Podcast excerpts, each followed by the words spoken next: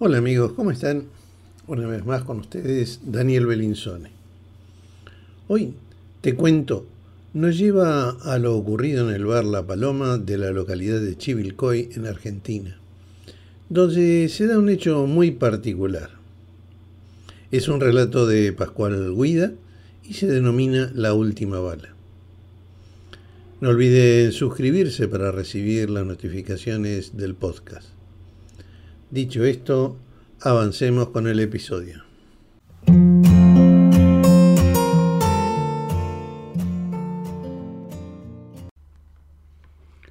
Esto aconteció en Chivilcoy, en el barrio de La Cañada, que más bien se lo conocía como del Sapo. Las casas en el barrio estaban como desparramadas, las vereditas altas y desparejas. Tenía perros sueltos, hornos de ladrillo, corralones y un almacén muy concurrido. Allá, por los años 1915 o 1916. El almacén concurrido se llamaba La Paloma y era del vasco Letamendi. Junto al despacho de bebidas había una pieza grande, con una mesa larga en el medio, hecha por encargo para jugar al monte o al truco, que es lo que pasaba todas las noches. En las paredes, en la puerta que da al boliche y en el marco de una ventana se podían ver cinco orificios. A esa mesa caían jugadores de toda clase, viajantes, vagos, compadritos, troperos, así que no faltaban ocasiones para las peleas. El vasco Letamendi era un hombrón a lo toro, rubio, con pinta de alto, aunque su estatura no pasaba de lo normal, de muy pocas palabras. Por esos tiempos comenzó a frecuentar el lugar El Lujanero, un tal Juárez que venía corrido de Zárate, donde había dejado un muerto y tenía fama de buen vistiador o sea, hábil con el cuchillo. El lujanero era un compadrito trajeado de negro con un chamberguito rabón sobre la melena, petizo, y por eso y por vanidad iba como empinado en los zapatos, que tenían taco alto. Era de rasgos achinados, cabello rojizo, muy aceitado.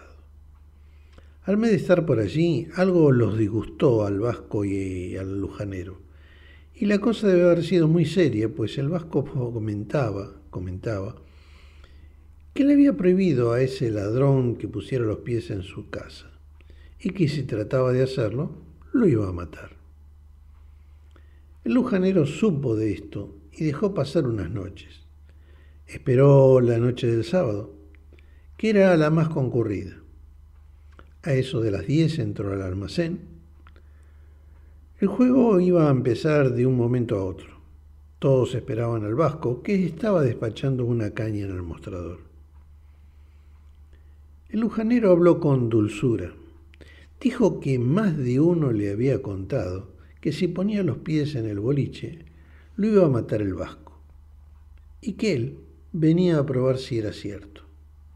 Y si el vasco era un hombre de palabra o una basura. Eso lo dijo con suavidad y bien fuerte, como para ser oído por todos. La gente olió tormenta y se abrió. El vasco lo escuchó, tranquilo, cobró la caña, dio el vuelto y le dijo al provocador que entrara en la pieza, la de la mesa larga y de los naipes. Ni un alma había quedado en ella. Entraron los dos. El vasco cerró la puerta con llave. La gente se agolpó sobre la ventana para espiar la pelea. El vasco fue al cajón del aparador, sacó un revólver Colt de seis tiros, levantó el brazo derecho y apuntó. Juárez no le quitaba los ojos, estaba como agazapado a la espera del tiro que iba a tumbarlo. La mano metida en el saco sobre su cuchillo. A pocos pasos de distancia el vasco hizo fuego. Entonces ocurrió el primer milagro. Con la ligereza de un tigre Juárez había cuerpeado el balazo saltando a la derecha. Ahora estaba cerca de la ventana. Casi inmediatamente sonó la segunda descarga, también sin resultado.